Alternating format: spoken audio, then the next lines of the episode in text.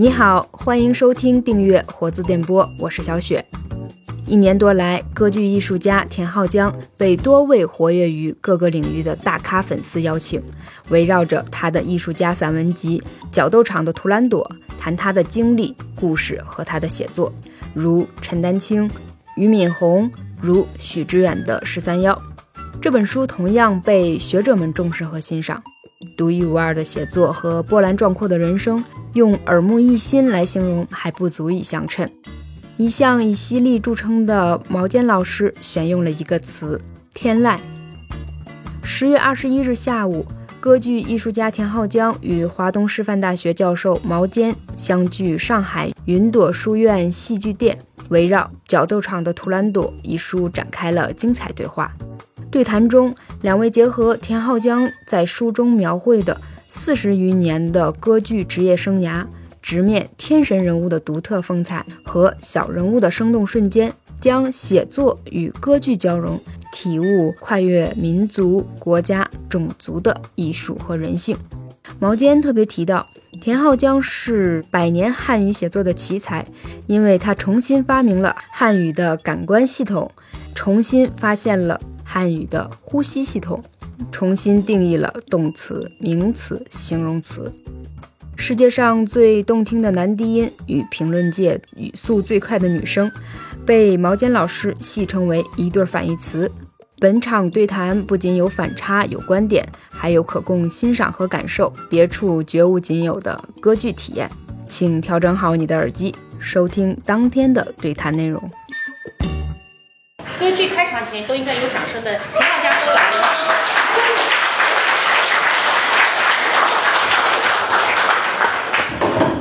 其实我今天略有点紧张的，因为这个田浩江那个太厉害了，名头太大了，太豪华了，我都觉得就是说我们这个今天这个抖音戏剧店可能从来没有就是说这么匹配过这个戏剧店的这个概念啊。今天我们要谈的是田浩江老师的那个著作《角斗场的图兰朵》，呃，因为李头老师给我们遥控指挥，他说今天。不许唱歌，当然我就是内心还是希望，就是说在我们结束的时候，田浩江老师来跟我们那个稍微那个唱一段啊，就是否则太可惜了。就是这个是我们中国人这个肉声能发出的最好的嗓音啊，所以就是我们要坚持到最后，就是让田浩江老师就是说用最热烈的掌声，请他为我们唱两句啊。先我们先满足驼爷，他说你们今天一定要谈写作，所以我们今天就来谈谈这个图兰朵。我先来谈一下我自己个人对图兰朵的阅读啊，完了以后就是我代表大家向。那个田浩江老师来提问啊，呃，那我觉得这本书确实是只有田浩江才能写出来的一本书，只有一个在世界舞台驰骋了几十年啊，现在三十年有了，三十多年，我很老了，四十，那我四十多年了，四十多年的一个歌唱家才能写出的一本书。首先啊，就我我我会说这是一本具有歌剧风格的书。比如说，他在里面会很多次的谈到他去大都会歌剧院试唱的那个事件，那个事件应该是在他的生命历史中应该是非常非常重要的，就有点像类似像鲁迅那个那个七一重蒙的事件一样的，就是他生命中的一个转折点，他拿到了大都会歌剧院的一个合同啊，这个事件他反复的会，所以这个就是他整本书中的一个声部，然后呢。我特别喜欢的是什么呢？我觉得在看他这本书，他他虽然不是一个作家，但他开始拿起笔的时候，他自己不是一个作家，但他身上有一种天籁般的东西哦，就是。很有意思的，他为我们重建了很多动词、名词、形容词的概念。比如说，我特别喜欢他会描述一些声音啊，他会描述一些人啊，他用的动词都是我们平时就是说在我们自己写作中可能是不太会用的。比如说，他会说啊，这个人的呃声音很稳啊，然后他说他的那个高音就是站在呼吸上，就是他重新定义的有些词哦，就站这种词哦。然后他会说意大利人的那个发声部位在脸上。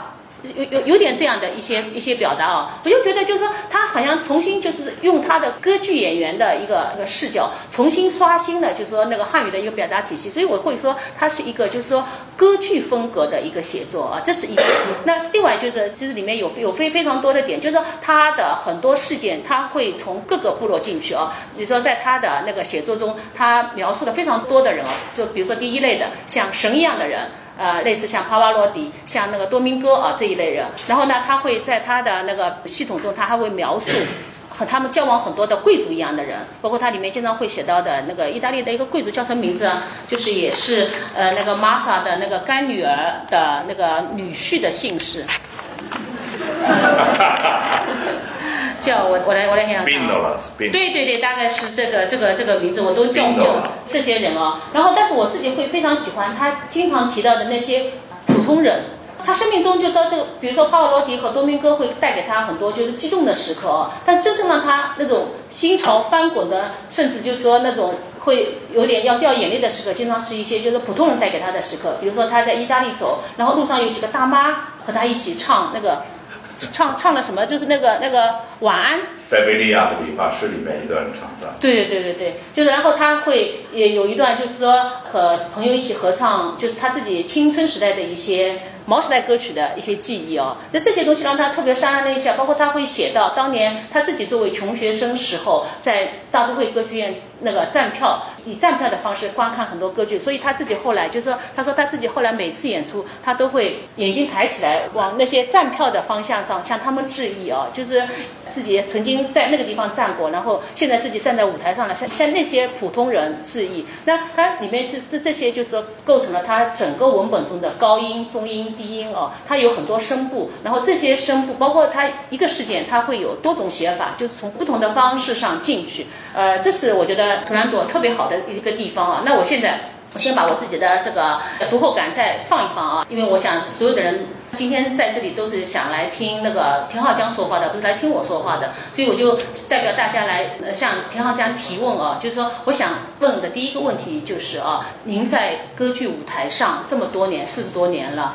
这个舞台的这个重要性，其实我可以给大家就是做一个类比，比如说就有点像卷福，卷福可能大家都很熟悉吧，就是现在世界最好的演员，就有点卷福进到我们那个国家京剧院来，在国家京剧院的一个就是说，比如说《霸王别姬》中他扮演了霸王的角色，或者说在《杨家将》里面他扮演了杨六郎的角色，所以就说这种位置的这种对等性哦，其实非常可怕的。就田浩江在一个呃世界就是以。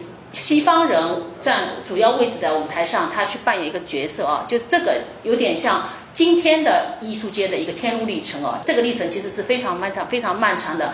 整个图兰朵其实讲述了非常多的故事，有点像是就是田浩江是怎么炼成的哦，或者说田浩江的一个成长记哦。就我们看这本图兰朵，能感受到田浩江是怎么成为今天站在这里。气宇轩昂，然后可以富含众生的一个田浩江，但他自己在这个过程中其实经历了非常非常多的苦痛的，或者说也经历了很多伤害，包括他书中非常诚实的记录了，就是说被有些那种世界大导演骂的，哦，弄得自己就是说火烧火燎的一些时刻的。那我想反过来问一个田老师，就是你在这个舞台上这么多年，你你书中记录了很多光辉的时刻哦，有没有一个就是说时刻？你觉得就特别伤害你的时刻有吗？或者说，在这个舞台上，你经历过的最大的伤害是什么？当然，我这个开场可能不太好哦，就是说好像上来就问这个这种伤害。但是我接下来想问的是，就是说在后面，我们先问一下，就是这个这么多年啊，有什么造成过一些伤害吗？一定有嘛！我想我们在座的朋友们一定也会有各种各样的经历，可能也会有比较艰难的时刻在人生中，这是肯定的嘛。我觉得如果说伤害呢，就是刚才毛娇老师提到这个，我唱了大概有四十年的歌剧，呃，歌剧对我来说是人生中的生命般的非常重要的一个组成部分，到今天。呃，如果说伤害的话，歌剧对我也造成了持续不断四十年的伤害。为什么？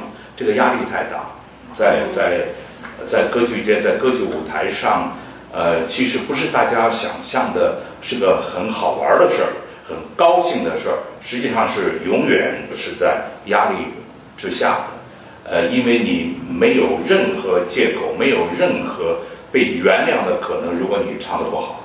当然，今天跟我四十年以前出国去唱歌剧已经完全不一样了。呃，比如我们的当年的压力就是破釜沉舟，就是一去不复还的那种。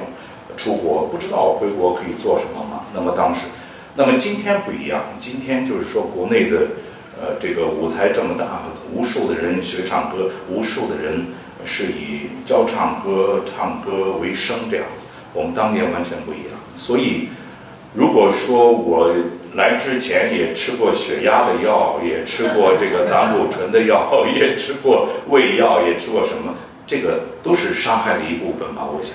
嗯，谢谢田老师。其实我就是想引到这里这个问题上来啊，就是说，因为图兰朵的这本书中有一章，我觉得写的特别有意思，就是说他写到了歌剧这个事情给，即使是像帕瓦罗蒂，即使是像多明戈这样的天神般的人物造成的那种紧张感和压迫感。比如说，他说他写书中写到，他说帕瓦罗蒂每次上歌前都会要拿舞台上的一个什么旧钉子，一个弯，而且是要弯的钉子的。对。就所以我就想，这个他这个弯的钉子，就是不是人家都给他准备好的，要给他一个弯的钉子？而且他说他那个帕罗蒂的服装上，服装师都知道要在帕罗蒂的服装上给他做一个专门的口袋，让他放这个弯钉子的，就是好像成了一种，就是说不知道是那种吉祥物还是是什么那种。东西，他就身上必须放一个。然后呢，他说多明戈上台前必须是左脚先穿鞋子的。如果他穿错了，右脚先穿了，那他会马上重新换过来。呃，那个田浩江说，他说因为杜明哥也算是偶像嘛，他就学杜明哥也是必须左脚先穿上鞋，然后又再穿右脚的鞋子。所以他有一次他说穿错了上台了，就右脚先穿了，然后上来以后他就很紧张。但是呢。那天他发挥还是照常的，所以呢，从此就破了这个左脚穿上鞋的这个魔咒啊。然后他也书中写到，就是所有的大师其实都有很紧张的时刻，每个人都有很紧张的时刻。所以看了这个，其实对我来说蛮解压的，就说他们这些。非常人啊，都是这些人都都是 extra size 的，都是我们是就是 L size，他们都是 XL、XL、XXL size 的人哦，就是说这些天神般的人，他们也经历我们一样的情感啊，经历伤害啊，经历就被割据其实伤害的蛮深的。他说里面有很多人，很多大师，当然他没点名了，说很多人还是要吃药的，就吃很多药的，就是他说进他们的那个化妆间去，然后很多人就一排放着大量的药，就是说在唱歌前要吃很多药的。所以我觉得这个其实是蛮大的一个伤害哦。那这个伤害就是说，其实我觉得是像我们。这种人我觉得承受不了的，就他因为我不知道您唱了多少场啊，就是里面有些人都唱了三千场的那个歌剧哦，那三千场的这个药吃下来，我觉得可能都人都要毁掉了啊，就这个我觉得是歌剧的一个伤害。但是呢，这本书的另外一个主题是什么呢？是玛莎就是玛莎是那个把他所有的伤害。包裹起来的人，那今天我们玛莎也在场，我先不说我们玛莎在哪里，你们不用互相到处转头看了啊。玛莎在我们中间啊，那玛莎的存在是非常非常重要的。我其实看这本书看下来，我觉得这本书的另外一个题目其实就是玛莎哦。那我我们接下来是不是可以让田王江老师说一下，就是说在您的这本书中，就是说这个玛莎的这样的反复的反复的出场，是秀恩爱呢，还是是什么？就是玛莎对你的意义是在哪里？就是在写作的意义上来说，玛莎是什么？毛晓老师，今天我是昨天没睡好觉的原因，就是说毛晓老师，我是他的读者很多年哈，他太锋利了，他说话呀，他这个写作呀，呃，我我是不是承受得住？到底对我来说，今天是收获还是伤害？这个我不知道。呃，我想补充一句，我觉得“伤害”这个字特别有意思。是刚才我说了，歌剧对我们的压力，对我们的，但是。就是说，可能大家如果不是唱歌剧的，不是这个演员，可能你们很难体会到付出和收获的这个比例。就是在台上，当你站在台上，音乐包围着你，你对着几千观众开始歌唱的时候，什么样的紧张，什么样的伤害，什么样的重负都消失了。在那一刻，其实就是艺术。就是歌唱，就是音乐，那个你的享受，你的投入，你的忘却一切，原谅一切，就是伤害或者伤害你的人，或者是比如讲我们中国人在西方的舞台上肯定不容易嘛，因为我是四十年以前出国的，而且是从上海走的。从上海走的意思是什么？就是经过上海，然后再再飞这样。嗯，我想，其实最后都是值得，就是说你所经历的。那么对我来说，有时候很难控吧。刚才毛哲老师说了书里的一些情节，包括大明星帕布罗蒂、多明戈斯维这些人，歌唱家们的紧张什么，对我来说是有一种依赖，是有一种转移，这种压力的方式。其实我非常内疚的，就是都转给 mother，mother 是我的夫人。这个转嫁呢，实际上，呃，第一是无法自控的。那么有人承担这个，我觉得这个人对我来说，大概就是在歌剧的这几十年里面最幸运的有这么一个人。呃，我的书里其实写了一句，呃，我就说有一次我们朋友聚会，然后大家哈哈说一些笑话啦什么啦，然后我就说，我说我真是很抱歉，我说我这个。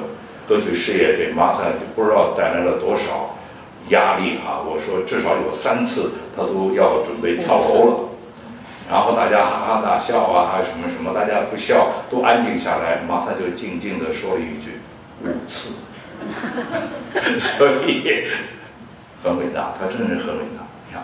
而且我觉得马萨原来自己是一个非常优秀的科学家，而且尤其疫情过后，我觉得我们更需要马萨这样的遗传学家来那个，就是你其实是为对科学界其实造成了一定的伤害的，因为他就是为了你嘛，他也是就是说全世界，他后来就停掉了自己的一个研究，对吗？就是跟着你在这个世界各地奔波啊，然后我就接着这个玛莎这个事情往下说哦，我开头开的不太好，搞得那个田老江老师好像很有原罪的样子哦。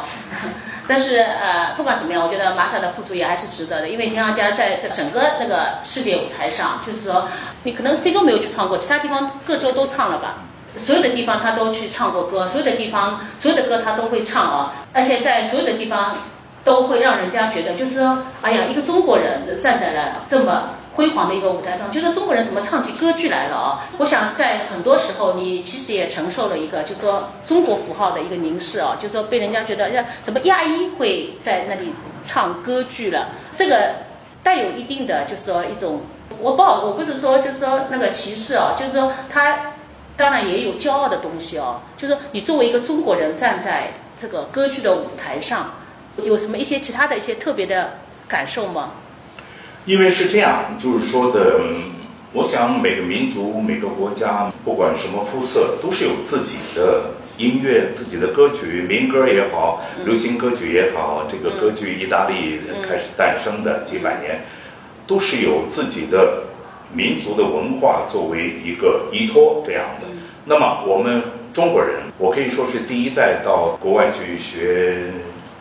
歌剧演唱，呃，我们有那么七八个人，那时候当时出去，然后很多年就，其实，在西方的歌剧舞台上，当我们站在那上面的时候，对我们的这个面对的目光是怀疑啊，是不信任呐，或者是好奇啊，呃，这样的一步步这样经历过来，因为这个我觉得也很正常，对吧？这个歌剧是白人的艺术嘛，所以呢，就当黑人比我们。亚裔要早出现，当黑人出现在歌剧舞台，当时对全世界的歌剧界是一个巨大的一个震动。那么又出现了我们亚裔的人，我觉得其实我们讲歌剧音乐有没有国界，这都是跟废话一样。那么当然，歌剧到了五百多年、五六百年以后，从意大利又走向全世界。呃，就跟昨天晚上我们是从这个。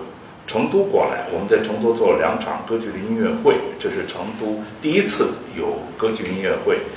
我做的时候我很感慨，就是说看到我们的演员是从八个国家来的，那么有一位今天也在我们的观众里面，我们待会儿请他来唱一段男高音的独唱的曲目。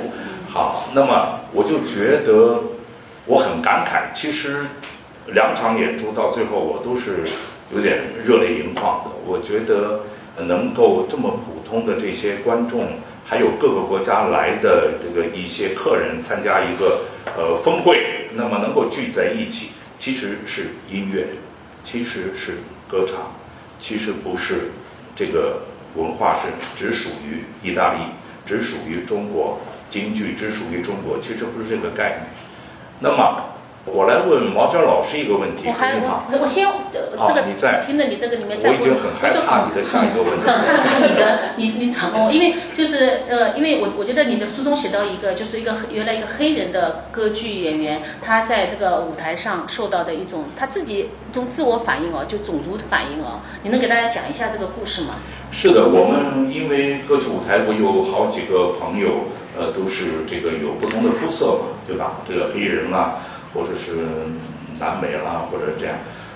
好，那么这个黑人是个男中音，那么他开始在歌剧界演一些重要的角色的原因，呃，他有一次在大都会歌剧院演阿依达，他演那个里边阿依达的父亲，这个是一个被俘获的呃一个国王吧，这样，但是是深肤色、黑肤色，那个角色往往就找黑人来演，阿 n a s t o 这个这个角色叫。好了，那么他是黑人，那么他第一次在大都会歌剧院演这个歌剧的时候，我是演埃及的国王。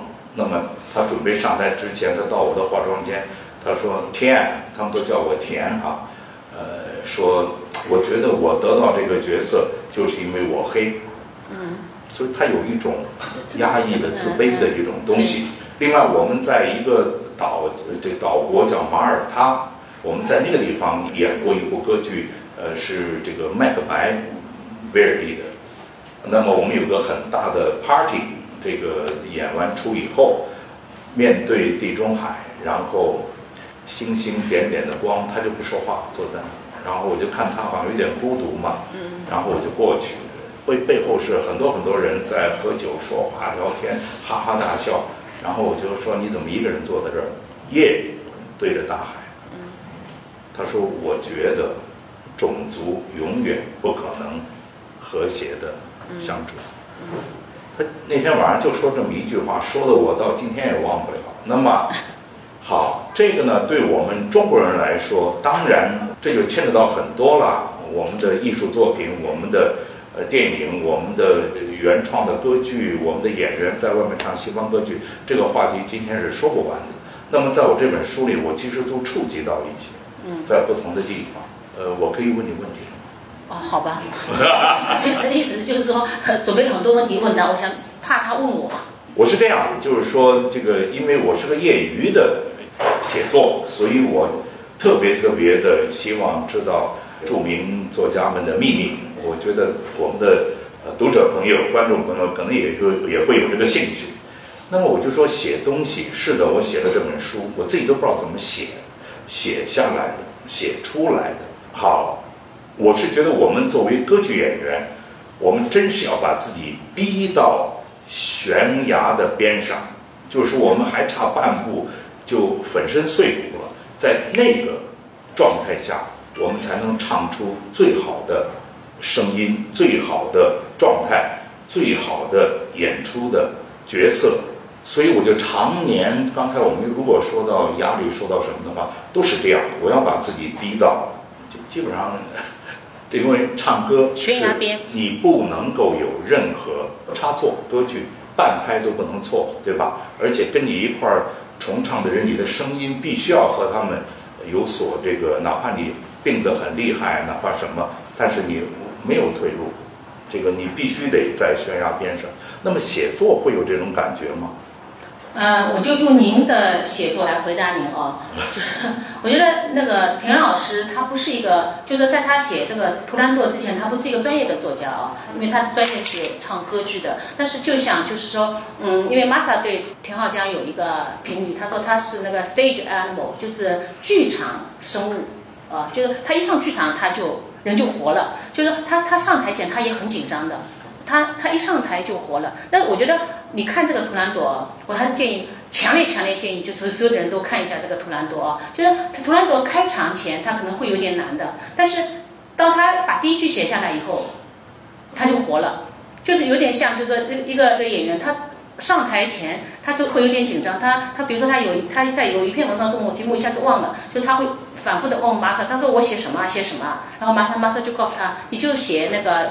塞尔维亚的理发师大概是吧，就是好像从那个开始就行了，意思就是马上意思就是你从塞尔维亚的理发师开始唱你就行了，然后他就唱起来了，然后后面就很顺畅了。所以就是说，田浩江的写作有点像什么呢？就是说开始就有点像我们小时候写作文，就是妈呀，我写什么呀？然后你妈妈就说，她说那你就写昨天那个你遇到的一个塞乌利亚理发师就好了，他就写了。那田浩江的写作也是的，他开头的时候，我想他每一篇的开头他都是有点上台前的那种紧张感，他酝酝酿很久，但他一旦上台，他就很轻松了，就他每一篇他都有一种天籁的东西，就是他的写作是没有任何习气的。不像我们写作，我们就是想着就是说搞点修辞，搞点形式哦，搞点什么东西可以把读者给震一下。他是没有习气的，只要他开口，只要他上台，他开口以后就是天籁。我会特别推荐，比如说里面的，他包括他写鹦鹉的那一篇，他写他们家有一个鹦鹉，他写的那个鹦鹉的那个结尾哦，结尾写的太漂亮了，我都不知道你里面是不是有点那种小说的写法，还是是就是那么真实的一个，你说。最后他就讲他们家的鹦鹉很厉害的，他们家鹦鹉就是说那个声量比那个田田黄江还大的。然后他们家的鹦鹉觉得有意思，就多明哥到他们家去玩啊，多明哥就讲了一个关于鹦鹉的一个笑话。那具体这个笑话还挺长的，你们自己去看啊。多明哥讲笑话讲的也挺不错的。然后呢，笑话没讲完，笑话讲完，然后所有的人还没笑之前，那个鹦鹉先笑了。所以那个鹦鹉的智商，我觉得都可能比你们都高啊，这样的。就那鹦鹉真的很厉害，就他们家田芳香的鹦鹉真的也是一个神人，一个神神鸟啊。因为多明哥去看了鹦鹉，然后鹦多明哥讲了鹦鹉的笑话，然后这个事情就很那个，就是是高音嘛。然后这个小这一篇哦，就是这个题目叫做 Look，鹦鹉他们家的鹦鹉叫做 Look。这一篇的 Look 的最后的结尾就是说，那年夏天鹦鹉下了四个蛋，对吧？好像就是这么一句，哎，就这么这么就这么结束了啊！我觉得。这个太牛逼了！这个就是说，没有一个作家会冒险这样写的，然后就这么结束了。包括他另外一篇，我特别特别喜欢的，就是晴朗的一篇，这篇也是头也特别喜欢的。头也说，他说这一篇简直有普希金的《易站长》的那个力量和风味哦。我也特别喜欢这一篇。这一篇讲什么呢？要不你自己讲吧，我觉得你讲的比我生动多了。你讲，你讲好，我再来补充。我问你的问题，跟没回答我，然后现在还得我要讲一下。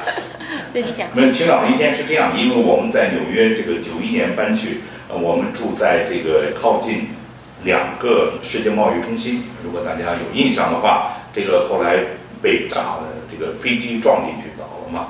那么那个世界贸易中心，我们就住在那个楼下那个地方。我去歌剧院这个排练什么，或者 Martha 去他的医学院什么，我们有时候回来都在那个世界贸易中心的下面就是聚集，然后吃点东西啊，逛逛书店啊什么这样的。结果有一天忙他他忙，我自己在那儿麦当劳吃汉堡包，然后就。呃，因为已经是八点多钟，没有什么人了，然后我就听到有人在唱歌。这个唱歌的人，最后我发现是一个黑人的女的，而且是一个无家可归的，推着一个铁车子，然后里面都是他那些肮脏的被褥啊，什么一些瓶子啊，瓶瓶罐罐。当时就我们两个，所以我呢就在那儿听他唱的是呃《蝴蝶夫人》里边晴朗的一天。那个咏叹调，呃，那个大概是歌剧的女高音的一个试金石，就是非常难唱，而且能唱好，就是非常难。呃，所以他在那儿轻轻的唱，那么我就被他迷住了嘛。然后我就注意他在干什么呢？他满桌都是硬币，我们讲钢镚儿硬币，他在那儿数，大概要来的钱一分一分一分，然后把它叠进一个纸筒，大概可以去。银行换成纸币或者什么，唱的完全像个专业的女高音歌唱家，但是他是一个乞丐。那么这个乞丐，就是我觉得对我的震动，就是说，我就非常希望知道他怎么就变成乞丐了。他的这种歌唱的状态至少有十年以上的训练。当时当然我不想打扰他。后来我和马赛也回去过两三次，就希望能够碰到他，结果再也没碰到。然后再过两三年，飞机就撞进世界贸易中心。然后他这个这一篇的结尾就说，他说过了两三年，两架飞机分别撞进世贸中心那两座摩天大楼，啊，然后最后结尾就说在晴朗的一天。哦，我觉得这个就是特别厉害，就是这个就是你你问我写作的奥秘，我觉得就是说写作的奥秘其实是。没有奥秘的奥秘，就是说那种特别自然的东西，就是这个就是我觉得一个歌剧演员才能写出来的，就从那种特别高的高音哦，咵一下就是说能下来，然后呢又稳稳的接住，就用你自己的话说，就是说稳稳的站在那个自己的呼吸上面。当他描述这个黑人是个黑人啊，是个黑人那个女高，就是在那里唱人的时候，就是他一边在做着特别特别崇高的事情哦，就是好像在唱那个世界上可能千万分之一人才能唱的那首歌，那一边他又在那里数着被施舍的钱。他一边在数着钱，一边在做的就是说最最崇高的事情，一边在做的好像就是说可能最低的那些事情。他在他在数他的钱，就是这种上下的这种就是音域的宽广啊，或者说写作的宽广，我觉得田田浩江做到了。就是我们其实一般就是说你说要有奥秘，这个奥秘靠奥秘去写作是达不到这样的一种写作的这个宽度的。我觉得你可能就是因为你你没有写作的奥秘。你就是这种天然的在那里写，然后你把他的这种从上到下的这种，从那个最最高的音域最高，从最最高的高音一下子能达到滑到最低音去。我觉得这是你的一个，如果这是你的奥秘的话，是你的一个奥秘。还有一个奥秘就是说，我觉得田阳江可能他因为他是一个世界顶流的一个歌剧演员嘛，他站过就是十个人的舞台，他也站过就是说最多我不知道几。有两三千人的舞台，可能你也站过啊。就是说那个超大的，在意大利维罗纳的决斗场，决斗场的就是我这本书的名字嘛，叫《斗场的图兰朵》，那就是一个巨大的，可以坐两万五千个观众。然后就是演员也非常多的，露天的，对，呃，演员至少两千吧。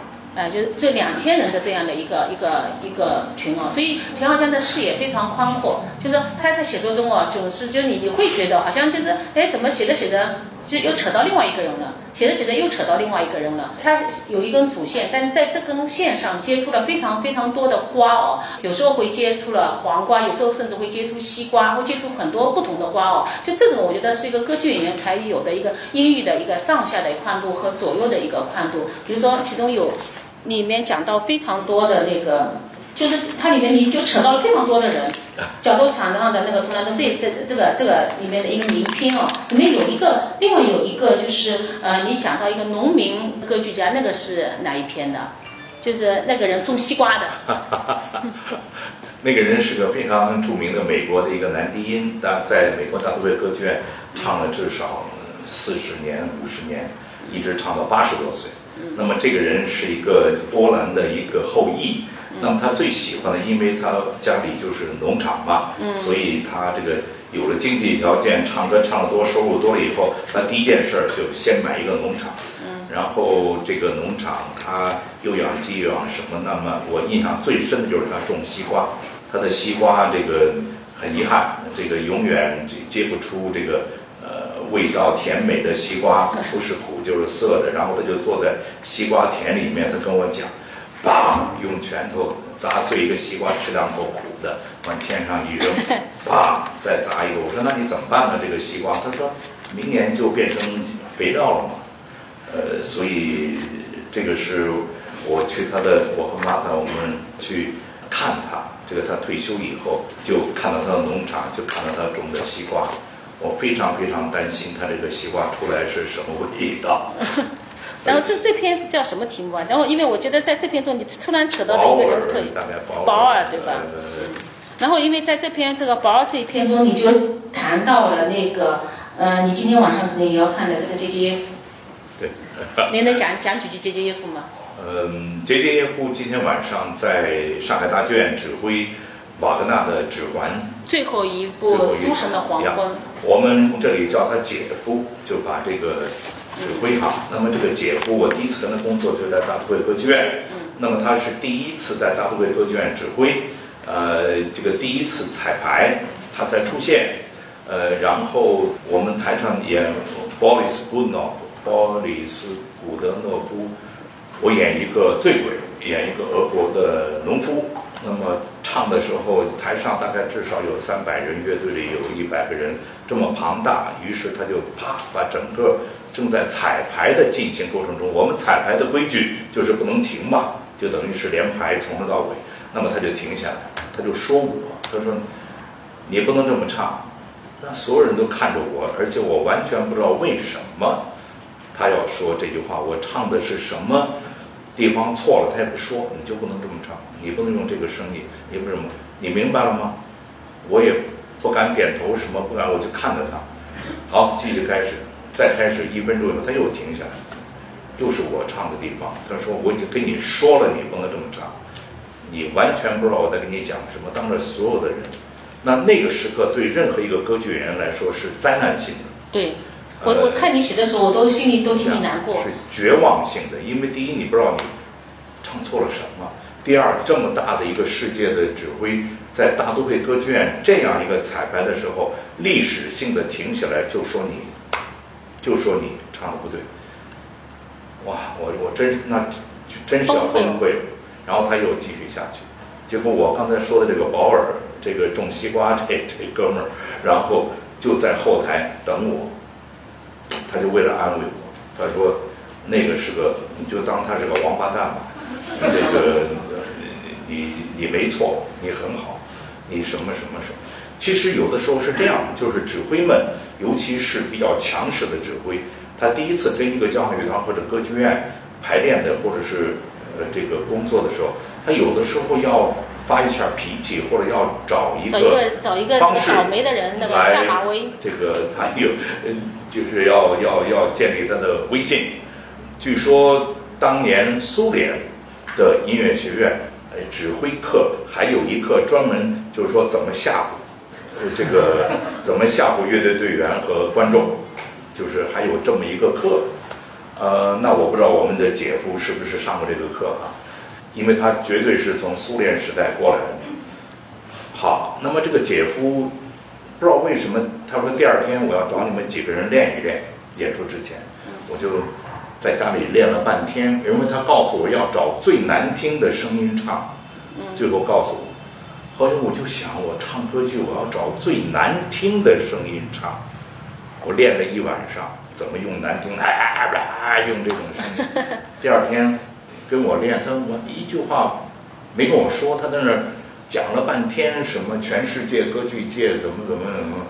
最后三个小时以后，我说指挥，我说你能不能让我听听给你唱啊？他说你唱什么？我说唱昨天我的角色。你昨天觉得唱的很好啊，没有问题。当然，我后来也跟他就演过歌剧，也去过圣彼得堡。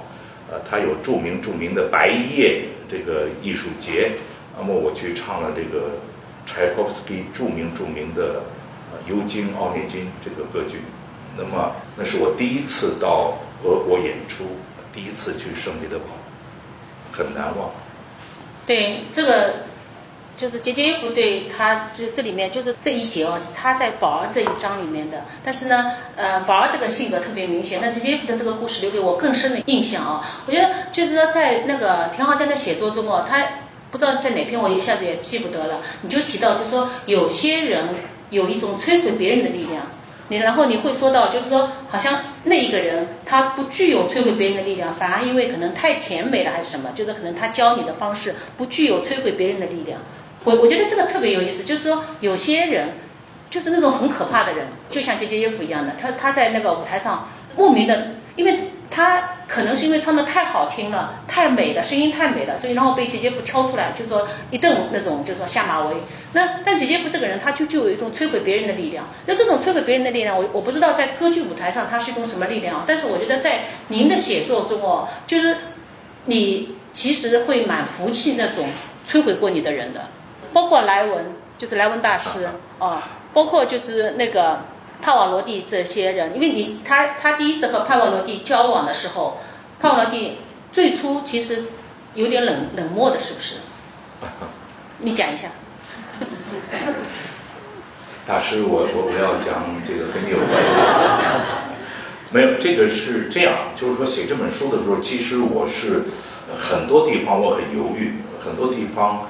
我就不知道怎么写，因为一个是这个字怎么放，这个句子怎么放，呃，我当然完全不懂这个，呃，我快写完这本书，人家才告诉我有主语、谓语、什么宾语、主谓宾。你你只有咏叹调、低音、高音这些哦。然后什么地方逗号，什么地方冒号，我都不知道，就这样写哈。那么我是觉得，但是我我就告诉自己说实话。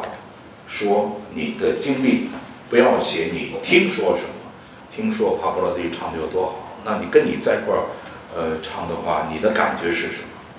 呃，所以我觉得这个是非常非常重要。那么你跟有性格、有脾气、有怪癖的艺术家在一块儿工作的时候，实际上这个，当然我们今天可能没有时间来形容，但是你怎么写，你怎么写，就是这个我其实非常非常挣扎，就是说要修改，要这样。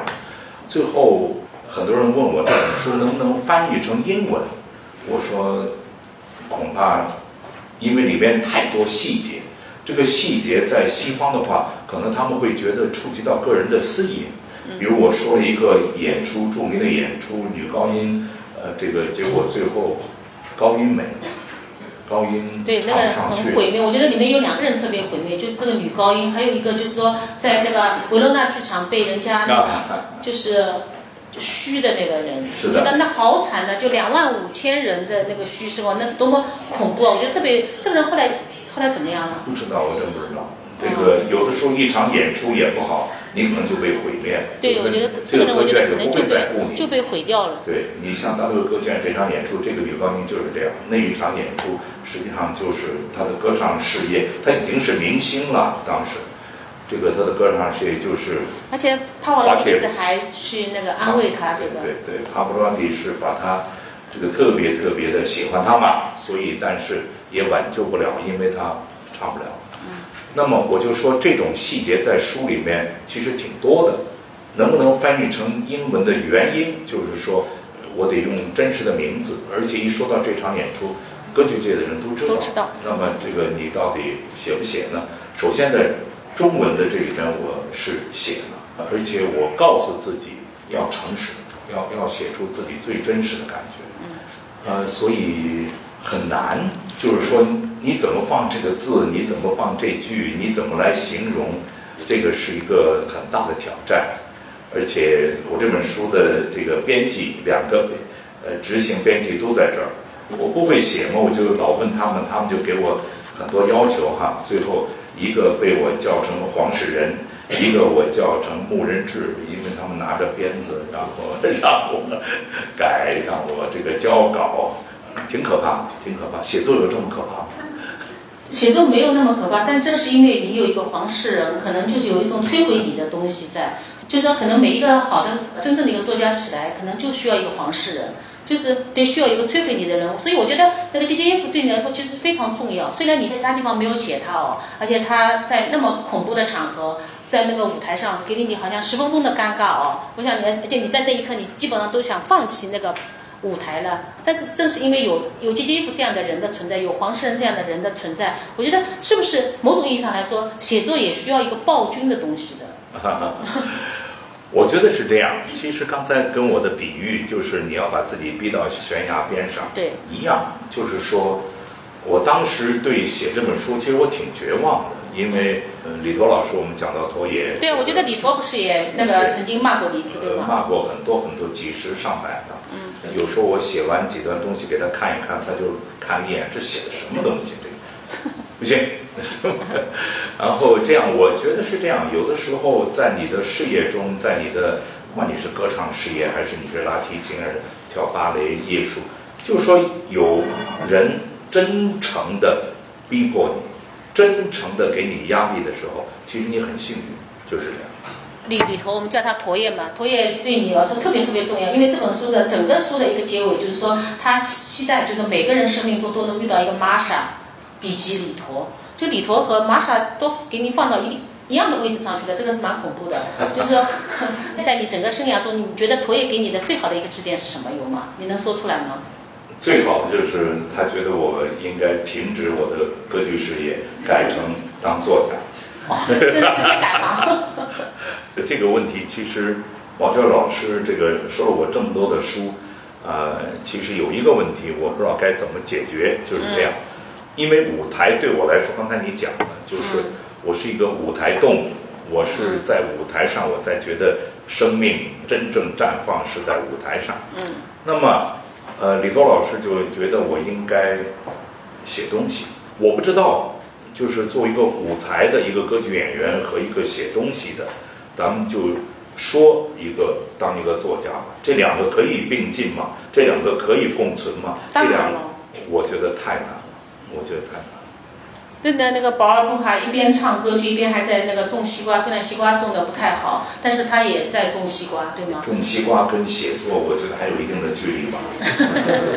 但是我觉得，呃，那个田华江老师完全可以成为一个非常非常厉害的作家。但是这个作家，我觉得你如果有意识的，就是想着去去学一些方法，我觉得倒没必要，因为你的歌剧的方法进入写作特别好。因为一个作为一个歌剧演员，他会对环境特别特别的那个关注，就是所有的歌剧演员进入他的。剧场的时候都会特别关注它的环境啊，就是说这个是一个，就是说呃是一个旧的环境还是一个新的环境是怎么样豪华的？那整本书就是一个建构，其实都蛮具有歌剧院风格的啊。包括就是我们的推荐人啊，都很特别厉害，国民歌了，是一个昆西，昆西，然后昆西中呃昆西中是昆西也是非常非常牛逼的一个音乐人，呃包括一个音乐的一个就是说叫教父一样的人物啊。然后像包括北岛，包括余华都是特别豪华的，就有点像大都会歌剧院一样的进去就是你。你就觉得自己进入上流社会一样的，对你好像觉得你得穿西装，得得，就说反正穿成我这个样子是进歌剧院不太合适的。反正就说就是有一种就是那种豪华感吧。大都会歌剧院就是那种豪华感，你进去你就会觉得这个今天我好像穿的有点简陋的感觉啊。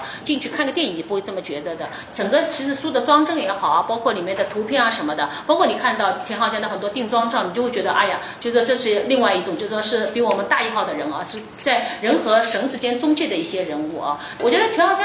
就是把你的一些唱歌剧的方法，我觉得用到那个写作中来的，就这个是别人拿不到的一种写作方法。包括就是你进去，我就会说你你特别喜欢描写环境，我觉得，而且你描写环境的方式和我们都很不一样的。就你他进到任何一个别人的家里去啊，他就看人家家里就说是什么样的一个结构，就这个结构就好像他在审视这个家是不是适合唱歌那样的。我我说你今天你怎么看今天这个场这个场合能唱歌吗？待会儿呢，我们可以试一下，在这个这个场。对，先唱一句，我们来听一下。音响效果啊，要不要先停一下？啊，没。来吧。谢谢。好，水晶。哎呀，这田老师把这个痛苦转嫁给我了。对对，但是你你看你出来那个声音就很不一样啊。你是个男高音哈，你表哎，田老师。男高音主要唱男高音嘛，那我就给大家唱一小段《我的太阳》男高音的。用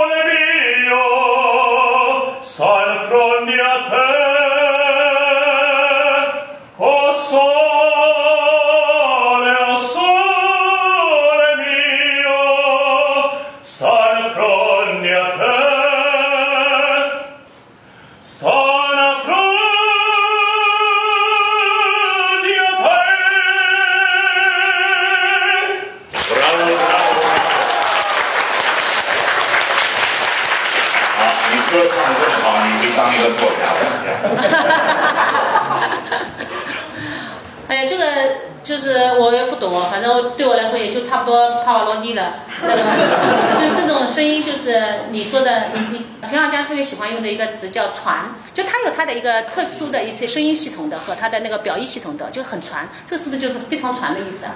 声音传就是因为我们在歌剧院演出的话没有麦克风嘛，我们不用麦克风，所以声音要穿透，要从舞台上一直穿到最后一排，一直穿到第六层，传，这就是传，要穿透。呃，所以声音传不传对一个歌唱家来说非常非常重要。我不知道文学有没有。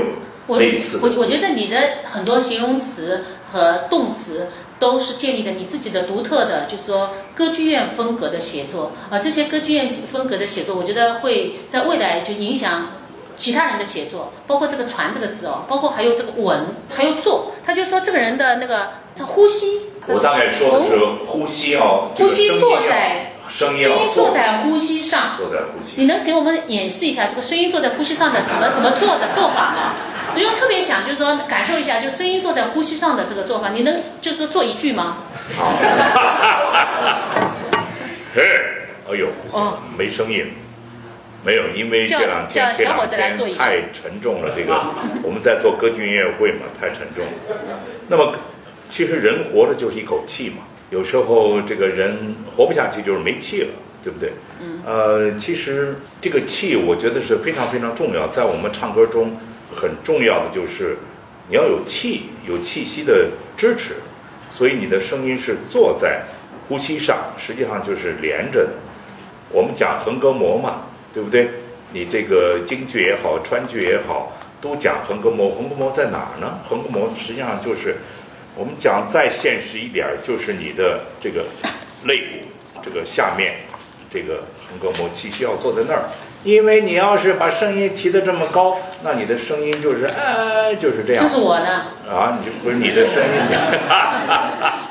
我就是做不到呼吸上。我觉得我我听你一说，我就觉得我的声音是坐在呼吸后面了。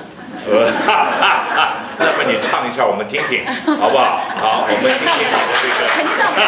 你能不能让这个小伙子唱一句，就是说坐在呼吸上的那个声音？好，那么我想说的呢是这样，坐在呼吸上，不是真正的坐下来的感觉，对是等于呼吸的这个依托拖着你的声音，而不是你的声音不是哎不是不是浅薄的，嗯。一定要有一个连接，哎，这是很浅，在喉咙，嘿，好好，就是在这个呼吸的支持上，我不知道你们是不是听得有有这个感觉，呼吸是有有有。连着。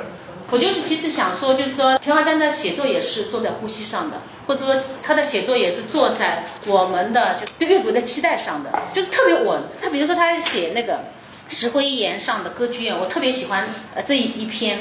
然后他开始就讲一个序幕，他序幕呢是讲什么呢？他说就有一天早上他听到有人在叫他田先生，田先生，然后要。哎呀，他后来就知道，就这人，这个是个叫约什的人在叫他。然后呢，他就接下来他就荡开去了，他就讲那个麦克白了，讲一个麦克白的这个戏剧了。然后最后他又回过来讲当天的彩排了。然后当很多年过去了，他说我和马彩还是会聊到，就是格州岛就这个地方啊，格州岛，就是他好像就是他开始的写这个东西和中间要写的这个东西是没关系的，但是我们一点都不会觉得没关系，就像他唱歌剧一样的，就是说这个声音在。你唱了一句，就是比如说“今夜无人入眠”哦，然后后面还唱的内容和“今夜无人入眠”没关系的。但是呢，你唱的所有的这些，就后面的这些东西虽然没关系，但是呢，就觉得，哎，很稳，就是说很传、很相关。所以我觉得，就是说田华江的写作，他重新又，我不知道是扩大了我们的写作呢，还是就是说另开了一路，就是说他把我们今天所使用的很多词，他打开来了。把我们这些词，包括那个它里面会写到一些很有意思的一些定义啊，包括善良，包括善良，包括一些变化，包括他自己唱歌，他说他唱歌他要几百遍的唱，唱到后来就说把这个声音变成喉咙的肌肉记忆。哦，我觉得这些都是他特有的，经过他自己的职业生涯的反刍啊，拿到的一些这种概念，我觉得特别好。你能再说一个就是稳这个概念吗？啊 就是或者你示范一句。为什么？今天这个李彤老师反复叮嘱不要唱歌。嗯，不要唱歌，我们可以远在纽约的陀也说了，但是我们可以用唱一句吻来来那个建构一下什么是吻呢？这个歌唱是这样，就是说，我想我们在座的，是不是也有喜欢唱歌的，对吧？肯定有，一定有。我觉得是这样。如果说唱歌的吻的话，首先我们讲坐在呼吸上，然后呢，你这个唱歌总是。这个旋律随着旋律有高音有低音有中音，那么我们讲一个稳，其实另一个字就是统一，声音要统一。统一的意思就是上上下下要 even，要是在一起的，而不是声音分成几个这个不同的啊啊哦，不能有这样的变化，而且要你要是听很好的歌剧演员。就说帕布罗蒂吧，你听他的唱片，你就觉得声音就是像一条线一样，上下都是拉着的，呃，非常关键。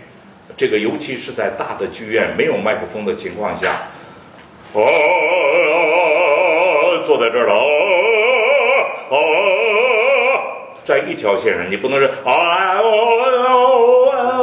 就是有有这个不同的位置，我们稳跟位置有关系。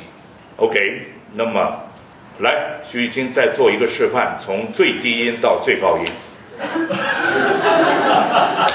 就唱啊。就用啊，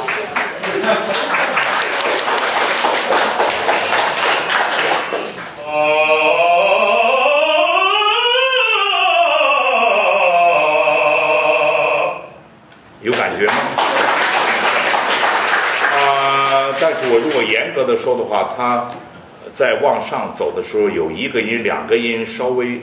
这个动了一下，哎呀，呃，这个我们待会儿在那个屋上课。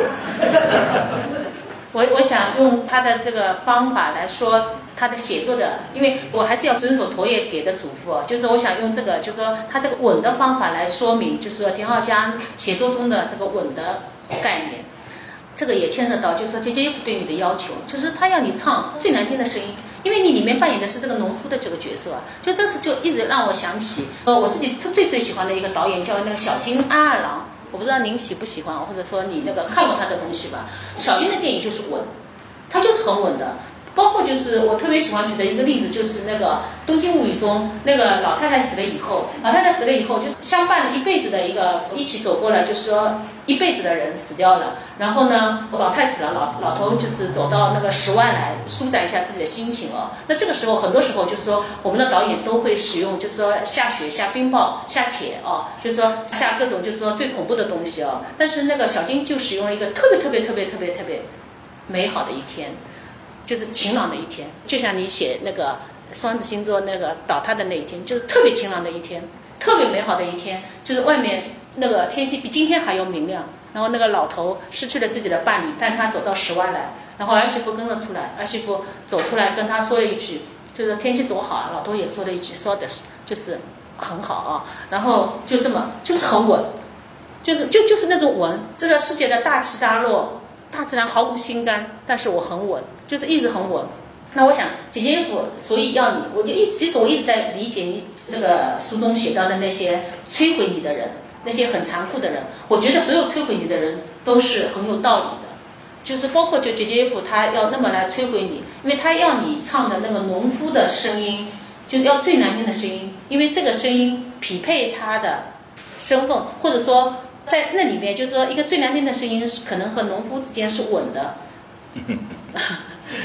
你说的非常对，但是呢，要很稳。其实找好听的声音不容易，找难听的声音也不容易。嗯。呃，所以这个姐夫让我用最难听的声音唱，Martha 可以作证，我至少练了三天，怎么用农夫醉鬼的声音来唱这个歌剧，最后。我的声带就肿起来了，然后玛萨就是带我去看这个耳鼻喉科医生嘛，然后那个人我记得戴个眼镜，拿一个望远镜似的看我的喉咙，看完了以后眼睛就不停的眨，然后玛萨就问他他的声音怎么样，然后那个医生说休息五天不说话就好了。我每天都需要排练，马上就要就要首演的这个歌剧，我哪有五天去不出声音啊？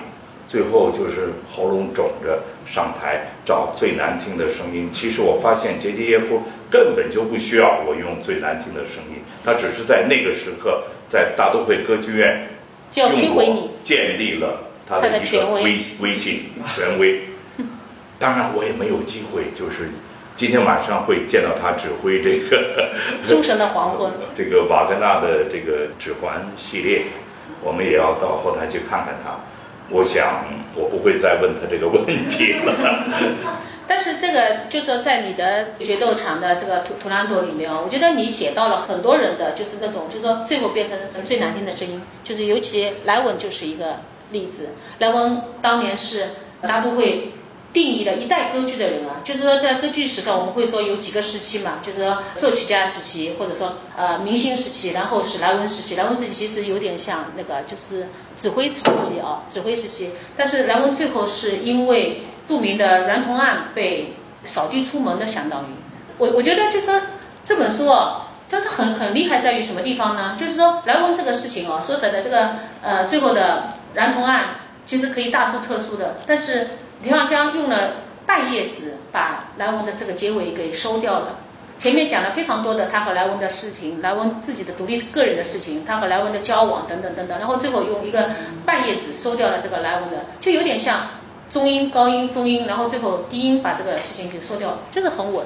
就是我我觉得，就是用田浩家自己对声音的一些描述啊，他对或者他对歌剧中最好声音的描述，稳了、做了，或者说传了。我觉得他开出了一种新的一种写作的 style，就是写作的风格。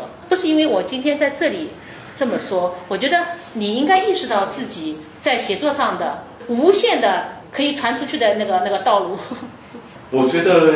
就是说写这个书写了两年多嘛，嗯，那么对我来说，当然我已经说了，我经过很多很艰难的时刻，我不知道怎么写，嗯，然后我的读者首先有这个陀野，有 Martha，有我的黄世仁和穆仁志，嗯，那么他们四个人说，哎，还可以了，那么我就觉得还可以了，嗯，如果有时候 Martha 看了就先不说话。然后你觉得你是 这样想的吗？你这个能不能从另一个角度？我就知道还需要修改。那么我我觉得是这样，就是说写这本书一定跟我的歌唱是有一定的关系。这个我不知道大家是不是同意。就是说写一个东西，就跟毛尖老师的个性和他说话的这种锋利哈，这种节奏，在他的写的这些短评中。这个散文中都有，就是可能有时候一个字，有时候两个字，然后组成一个一一句或者一个意思。呃，那么在这本书里也是这样，因为刚才讲了要稳啊，要坐在呼吸上啊，我就发现有的时候我写，还有非常传，我觉得我有时候写句子，有写写句子就觉得到那个时候就要放一个逗号，到那个时候就到了一句了，可能真是跟我的歌唱。呃，是有关系的，就是我怎么来来写，尤尤其是你那些，就是他的那个，大家回头看一下，就没看的同在座的老师友可以看一下，就是他的结尾都很有意思，他所有的结尾都有点像歌剧的结尾，就是包括你你那里在谈，就是妈妈那个叫我唱那个那个，就那个跟妈妈讲的讲过去的事情，然后就这个就一句话就结尾结掉，哎，我觉得就特别好。我有时候你好多结尾都好，包括就是你写鹦鹉的那个结尾，我觉得特别有意思。这个就是说，呃，就是特别高明的小说笔法了，但是它又不是小说。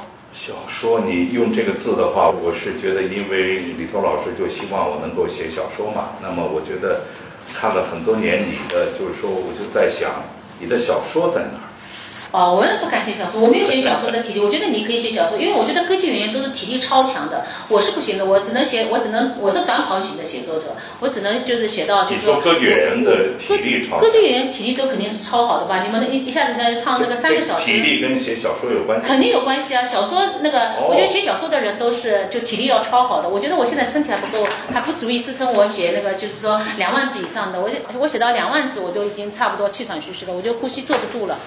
然后就是我觉得你你们作为歌剧演员，我觉得就应该去写长篇的。嗯，我们的那里可以那个列在那个两万五千人的那个位置上，可以唱那个三个小时，都绝对是可以写长篇的料。当然，长篇、中篇都跟体力有关系，那我要好好想一想。我觉得你你绝对可以的。刚才说了，刚而且而且而且你而且你所有的那个，就是说田浩江的所有的那个动词、形容词和他的那种名词系统啊，都是那种看上去体力很好的词的，都是传了、稳了、做了，都是那种，就是就是那种，对我来说我是快。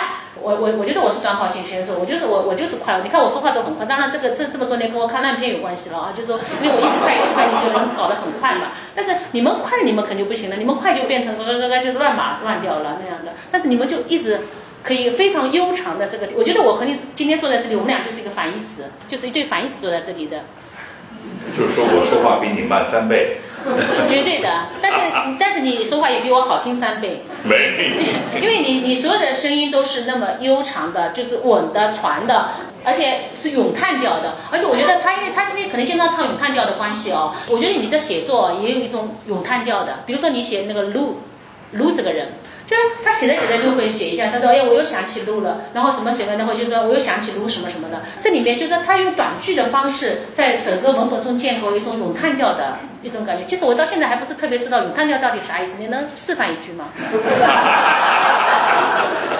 就是让让让让这个年轻的漂亮的小伙子给我们示范一下，就是这个咏叹到底是个什么概念？我当然我也不能这么说，我觉得你的写作有一种咏叹的一种一种风格的。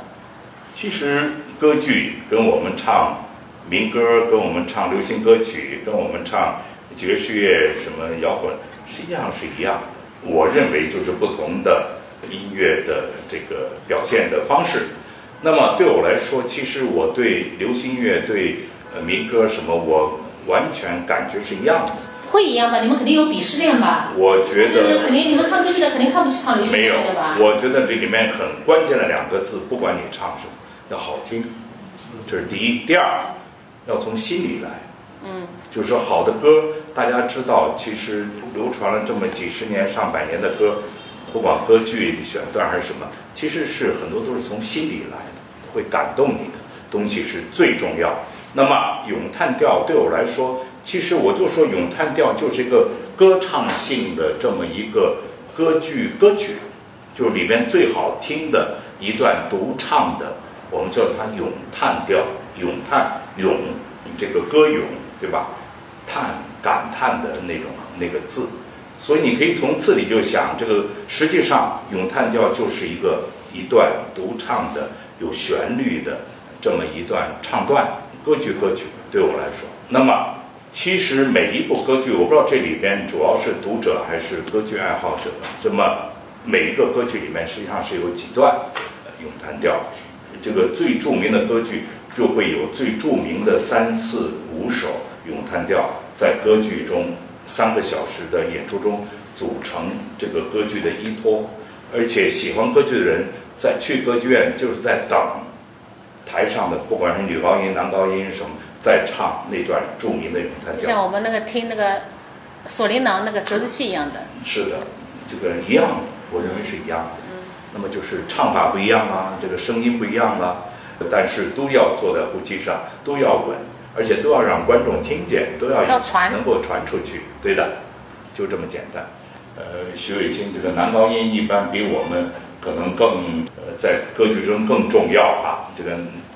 永远是男高音最重要。咏叹本身是不是也包含了一种，就是说，就像你说的，就是特别要用感情进去的这个，所以这个我觉得也是你的文风吧。我觉得你的咏叹的方式进入了你的写作的，就包括你，你看你写撸就很明显，就你就会反复的又回到撸那里去，就是写一段，然后就是我想起了撸，然后写一段想起就是撸当年怎么样。包括你写那个你的经纪人保罗，我觉得你写保罗也很有意思的。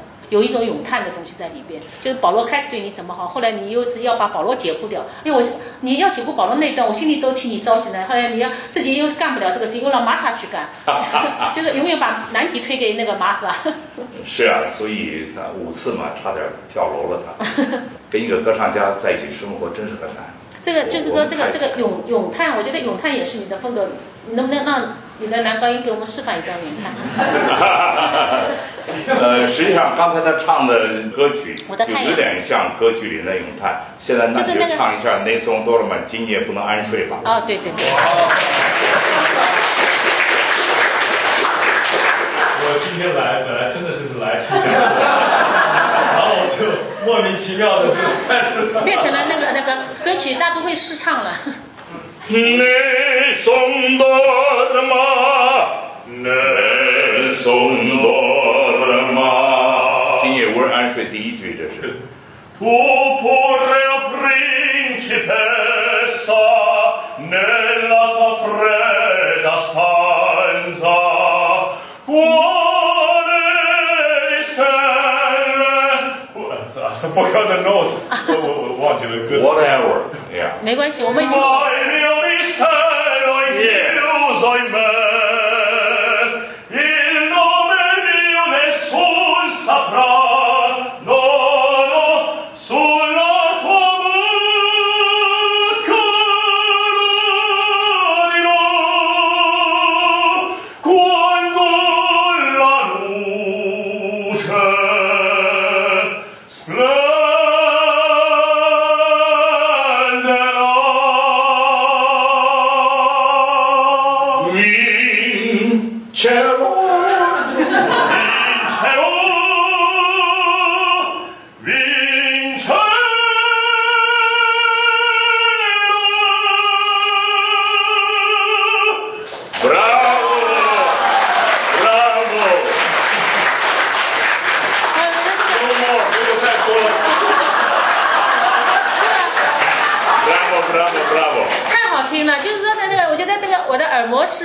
那个真实的生理感觉的，这个这种声音的穿透太恐怖了，就比我们拿着一麦克风的还要还要恐怖，这个太厉害了。这个确实就是说，我觉得唱歌剧的人就会对我们有一种压倒性的一种感觉哦，就是因为你们发出的声音不是人的声音，就是这太恐怖，这这个这个是。百分之七十的天赋没有，我觉得很有意思。我本来以为今天是来讲毛尖老师的这个文学观念。哎呀，我就讲我下面的，家没有人然后现在突然又转到歌剧去了。李彤老师，不，我们是那个按李彤老师的方式，就是我们在用歌剧来讲你的写作的那个风格啊。就我觉得，就是因为你不讲歌剧是没法解释你的写作的风格的。就是他的这种写作是如此的特殊啊，就是说在中国的那个，我也不好定义它是散文还是随笔还是杂文还是什么。就是说这就是一种歌剧体，就是说，就是歌剧体，就是就是很稳很传。很很坐坐在呼吸上的那种那种文本，就是坐在我们心坎上的那种文本，就是就就是就是特别美好，就这种我觉得可能在中国可能也是一百年也就发生一两次的这种这种这种事情，就是说我觉得田浩江做到了，因为有一点就他特别好，就他写作他特别。他有一种孩子般的诚实，就是说，他里面，比如说他去欣赏，他到人家很多贵族会请他去去哪里住、哪里玩、哪里那个，他也真心的表流露出，就是说那种对贵族生涯的这种哇，你们日子过得这么好，我也享受一番的那种那种那种热情哦，就是他也很真实的。但是他也也非常真实的，就是说描述自己，就是他里面有有一段讲到，就是说，哎呀，他终于就是说告别威尼斯的那种就上流社会了，然后就是还是就是说在佛罗伦萨的这种就是说平民生活，就是更让我舒服一点哦。就是他也有这种这种进入生活的那个态度和观点，他都特别诚实，就是有一种孩子般的那种天籁般的这种调门，我觉得特别特别好。就是说，包括他被那些大师训斥，然后就是沮丧，甚至要跟人家绝交，就是说那从此就说妈的我不唱了这种这种。感受啊，他都很很真实的就写在里面，就是这本书，我觉得是一种特别。特别就是和人心接洽的那那种文本哦，就是用你在里面说的，就意大利人的声音部位在脸上，我觉得田浩家的那个发声部位也都是在那个身身体上哦，就是说他不是那种他一点都，他在这本书中我不知道多多少万字我不知道，待会可以问编辑，就是没有一个字是装神弄鬼的，没有一个字是在那里就是说去化妆过的，就是全部是来自于自己心灵的直接的肉身的感受，我觉得这点是特别好的。然后我就想最后也想问一下，就田浩江老师，就是。是说，你写完这这本书，你自己最大的一个收获或者说遗憾有吗？那是你写完这本书，是不是玛莎更爱你了？这个 就是那个，我记得他书里面有一有一段特别动人啊，他就说，因为他拿到了那个大都会的歌剧院的这个合同嘛，他马上给玛玛莎就是打了个电话，然后玛莎就是问他你怎么了，真这么那个，他说我觉得我们可以结婚了。哎，我觉得这个这个这句话是这本书里面的一个就是说特别动人的时刻哦。就是你能再为我们就是 recall 一下那个 moment 吗？怎么怎么 recall？马上我们再结一次婚。哈哈哈哎，我觉得那个，我觉得那那那个时刻就特别动人哦，就是他就说他无意言表那个那个状态下的这种激动啊，他就写，所以这也是就是说田浩江的一种写作风格，就是说当他要比喻他的那种激动美好。特别特别特别开心的时刻，在歌剧中就是要获得最高音的时候，他就是把肉身的嗓子往最高处亮嘛。那很多就是写作的，比如说成熟的作家，他会就是说去呃用蒙太奇哦，就像我们以前，因为我们不能表现床戏嘛，我们就是说要表达床戏的时候去表现花绽放、火车进洞，然后就是说那个溪水潺潺的流啊这样的，就是有很多这种方法嘛，就蒙太奇啊，就是说作家会用这样。但是我觉得田阳江的方法不是这样的。田浩江的方法就是一个歌剧演员的一个方法，他就很非常非常非常非常实在的，就是说他要去做一件事情，对就像拿到这个合同的时候，他去给玛莎打个电话，他说我觉得我们可以结婚了，就这是他的方法。所以就在整个这本图兰朵的写作中哦，他的方法和作家的方法都不同，他从来从来就是说不掩饰自己的感情，从来从来不或者说化妆自己的感情，他都是非常实在的，就是说身体进入的。我想这也是玛莎愿意。那个放弃自己那个真爱的这个遗传学的事业，跟着你全世界奔波。说实在的，我觉得玛莎牺牲太大了。对不起，对不起。那那我我觉得就是说，在您的这个写作过程中，你你有遗憾吗？我觉得遗憾其实很简单。如果大家看这本书的话，在后记里面，我写了一段，就是我还有什么东西没有写，我还有什么东西想写，还有哪个人我想写，哪个故事我想写。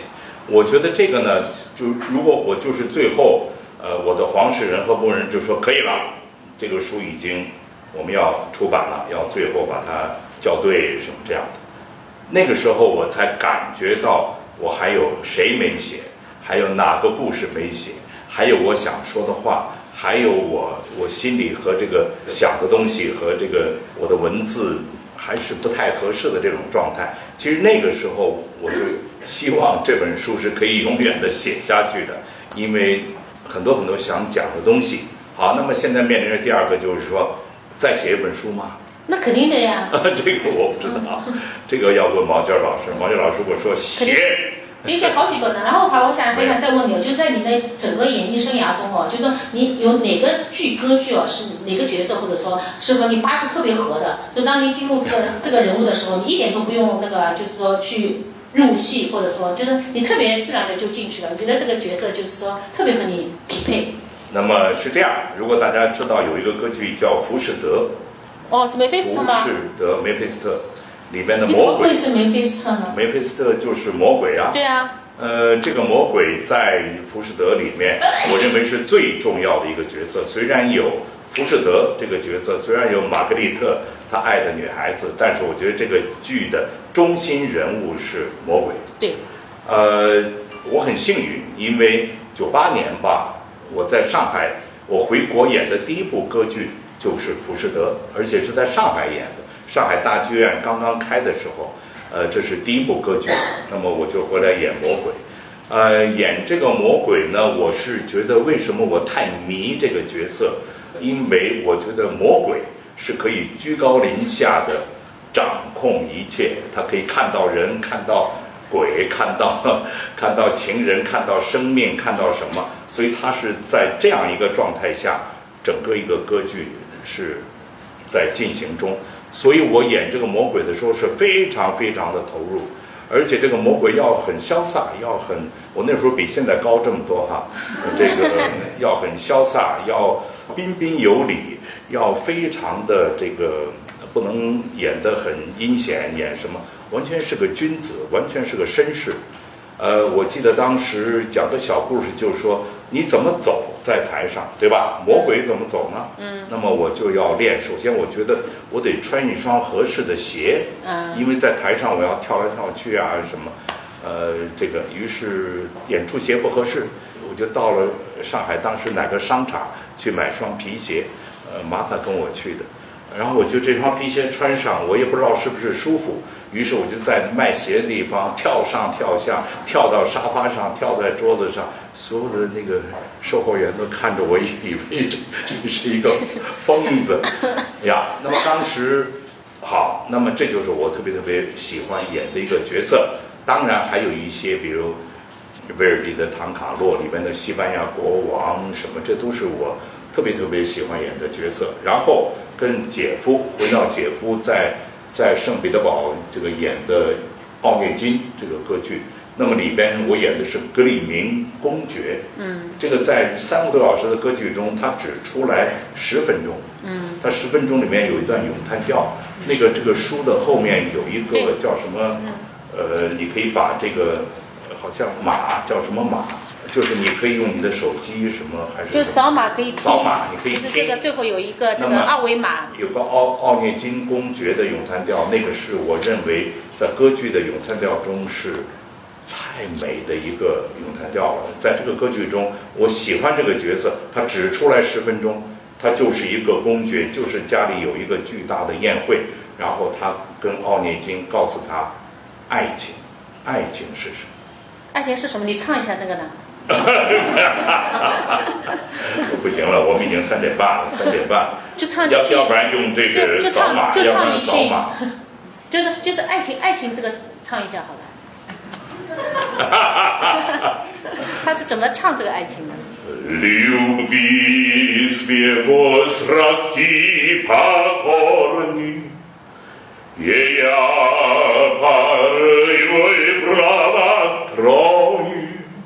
可以了吧？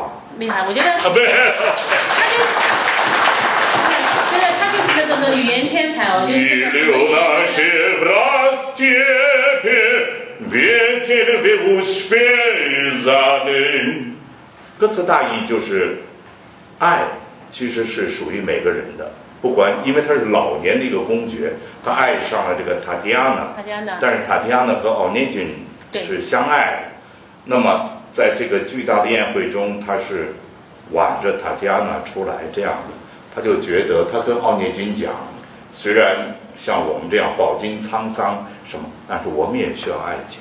爱情对我们来说也像阳光一样，也像水一样，就是这样。他不知道这个奥涅金和塔提亚娜是这样相爱的，就是跟他讲，在舞台上，所有人都停下来，就是格里敏在这儿唱这段咏叹调，太感人了这段，而且写的又好。你想是普希金的这个这个诗啊，我我一直记得的，这个特别动人，因为他接太动他接着最后又对他说，就是说我现在已经嫁给了他，就就不能在一起。但是这一段咏叹调，我觉得特别适合我们，特别表达我们中老年那个观众的心情。特别美好，时间差不多了。田老师能不能最后那个唱一句《美菲斯特》，然后一句一句一句一句，然后给那个我们现场掌声好吗？就就一句一句一句一句一句，对不对？提出了非分之想。有没有钢不用不用买呃，没钢，不用不用没有钢琴，很遗憾，哎呀，还要唱梅菲斯特。就一句。好，呃，梅菲斯特在《浮士德》里面有一个有一段叫小夜曲的一个咏叹调，那么他在挑逗这个玛格丽特，呃，就说他弹了一个六弦琴什么之类的，然后就说你不要装睡，你的这个浮士德，你的爱的人，听见他的脚步声了吗？他来找你，哇，你他实际上就是这个，呃，其实是有点恶毒了，就是在。嗯嗯在在挑逗这个挑逗。他就是 Vous qui faites l'endormir, n'entendez-vous pas？你不要装睡，N'entendez-vous pas? Oh Catherine, ma mie, n'entendez-vous pas? Ma voix aimée pas. Ainsi ton galon t'appelle, ainsi ton galon t'appelle, Ton cœur envoie. Ha ha ha ha, ha ha ha ha ha. 它这里面有一些笑，但是这个笑在这个角色的表现中非常重要，它可以是挑逗性的，它可以是侮辱性的，然后这个也重复了三次他的笑，在这个这个咏叹调的最后，而尤其是两个八度的从上边啊哈哈哈哈哈哈哈哈哈哈哈哈，这个咏叹调是这样结束太。厉害了。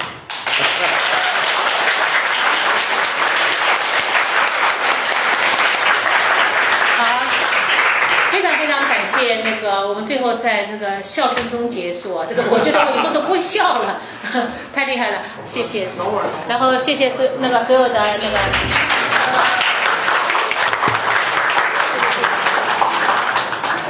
我们用一个歌剧的方式来感谢你，感谢感谢感谢。谢谢谢谢谢谢。谢谢王老师，谢谢。